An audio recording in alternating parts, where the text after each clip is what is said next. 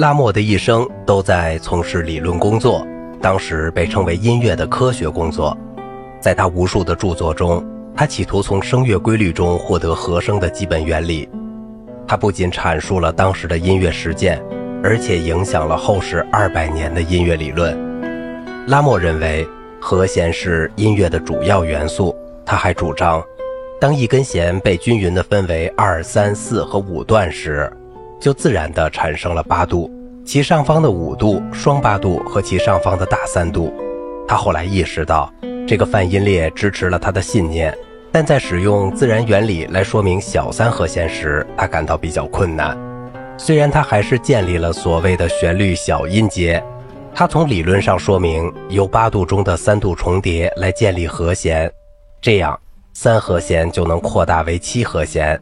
并向下超越八度，达到九和弦和十一和弦。拉莫是通过和弦的所有转位来认识一个和弦的统一性的，这是一种最重要的远见卓识，由此而必然得出的基本低音，一个和声序列中的根音进行的观点也是如此。而且，拉莫还确认了主属下属三种和弦是调性的支柱，而且他把其他和弦与它们联系起来。构成了功能和声的各个层次。他还谈到这样的观点：即转调可能产生于和弦功能的变化，用当代术语来说，就是枢纽和弦。他较次要的理论是，一切旋律都来自和声，表现出来的或蕴含着的，以及特定的调有特别的性质。他的数字推断和数字模拟，这些他认为可以使他的和声理论在数学上合法化的论断，却受到了科学家们的怀疑。百科全书派和数学家让·勒隆德·达朗贝尔出版了一本关于拉莫理论的文集，名为《拉莫音乐理论与实践的要素》。他排除了数字和几何学上的理论解释，而还其本来面目。履历之后。法国歌剧在装饰要素上越来越扩大了比例，壮丽的布景、描绘性的管弦乐、舞蹈、合唱和歌曲，越来越多的戏剧，甚至被称为抒情悲剧的作品，在其重要性和质量上都每况愈下。最后，歌剧芭蕾失掉了一切，只剩一条很细的线来维系戏剧的场景。例如，拉莫的《殷勤的印第人》是当代最经典演出的作品。它一共有四幕，每一幕都有自己的情节，并发生在地球上的不同地点。它表现不同的装饰和舞蹈，满足了18世纪初期法国公众对异国景象和人民的兴趣。慷慨的土耳其人一幕发生在印度洋的一个岛上，其大概的情节后来被莫扎特用于他的《后宫诱逃》中。其他几幕是秘鲁的印加人、波斯节日上的鲜花和蛮子。后者发生的地点是美洲的丛林里，人物中有西班牙人和法国人，还有印第安人。拉莫的音乐，特别是在有印第安人的那一幕，其戏剧性超过了脚本作者的想象。拉莫的戏剧作品中，音乐特点在一些方面与吕利相似。两位作曲家在宣叙调中都表现出恰如其分的朗诵和有准确韵律的记谱。两人都把宣叙调同音调优美、组织有序的咏叹调、合唱和器乐间奏混合起来。两人都经常的包括了西游曲的较长的场景。此外，拉莫早期歌剧中的序曲形式也同吕利的相似，但是在这个一般的结构内，拉莫引入了许多变化，因此他的音乐同吕利的音乐类似之处大部分是表面的。也许在旋律线的性质上有着显著的差异，作曲家拉莫一直在实践着理论家拉莫的学说，那就是一切旋律都根植于和声中。他的许多旋律乐句都是明确的三和弦式的，对于必须支持它的和声进行而言，没有什么不确定的地方。此外，属和弦、下属和弦以及附属和弦和转调构成的大小调调性系统中，秩序井然的关系统治着和声。拉莫色彩丰富的调色板上既有协和和弦与不协和和弦，直接的和紧张的和声进行，也有为了表情目的的转调，这使他的风格比吕利更为多样化。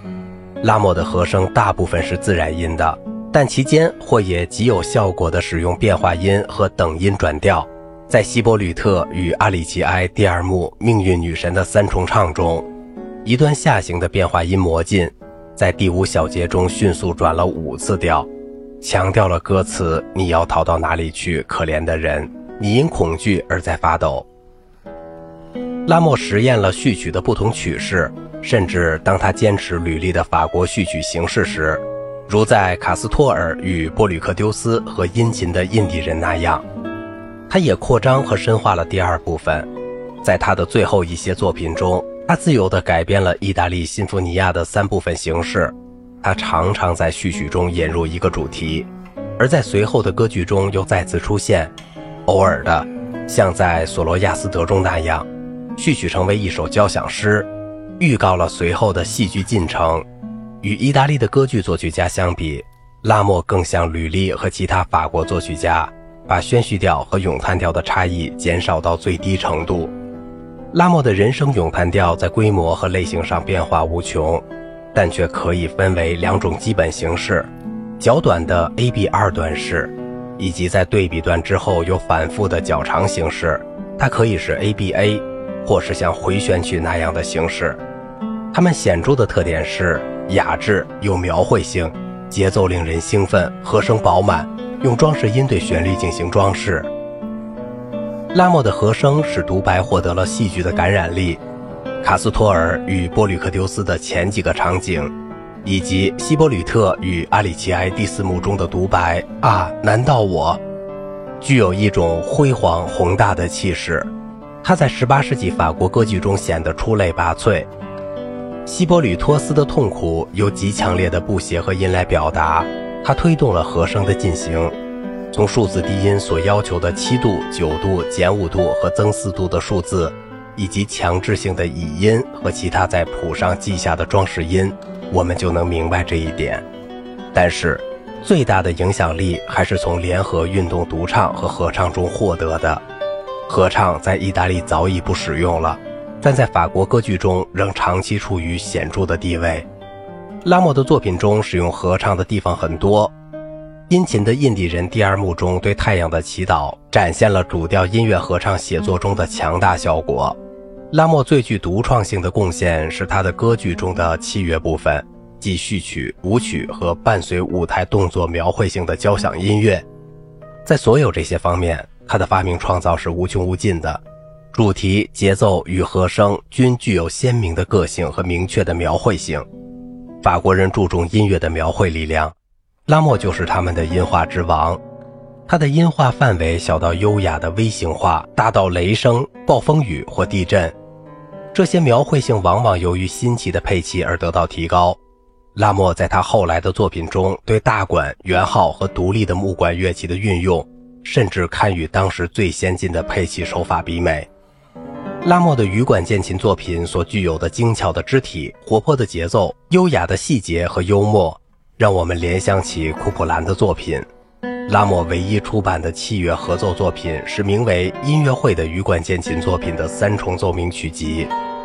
在这些作品中，羽管键琴在程式和处理主题材料方面能与其他乐器比美，甚至在英雄性的早期歌剧和歌剧芭蕾中。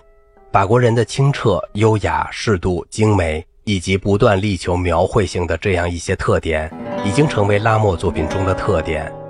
在这些方面，他堪与同代人画家华托比美。拉莫既是作曲家，又是哲学家；既是创造家，又是分析家。而在这些方面，他也堪与另一同代人伏尔泰比美。拉莫是18世纪中最复杂和最多产的音乐家之一。好了，今天的节目就到这里了。我是赵静荣，感谢您的耐心陪伴。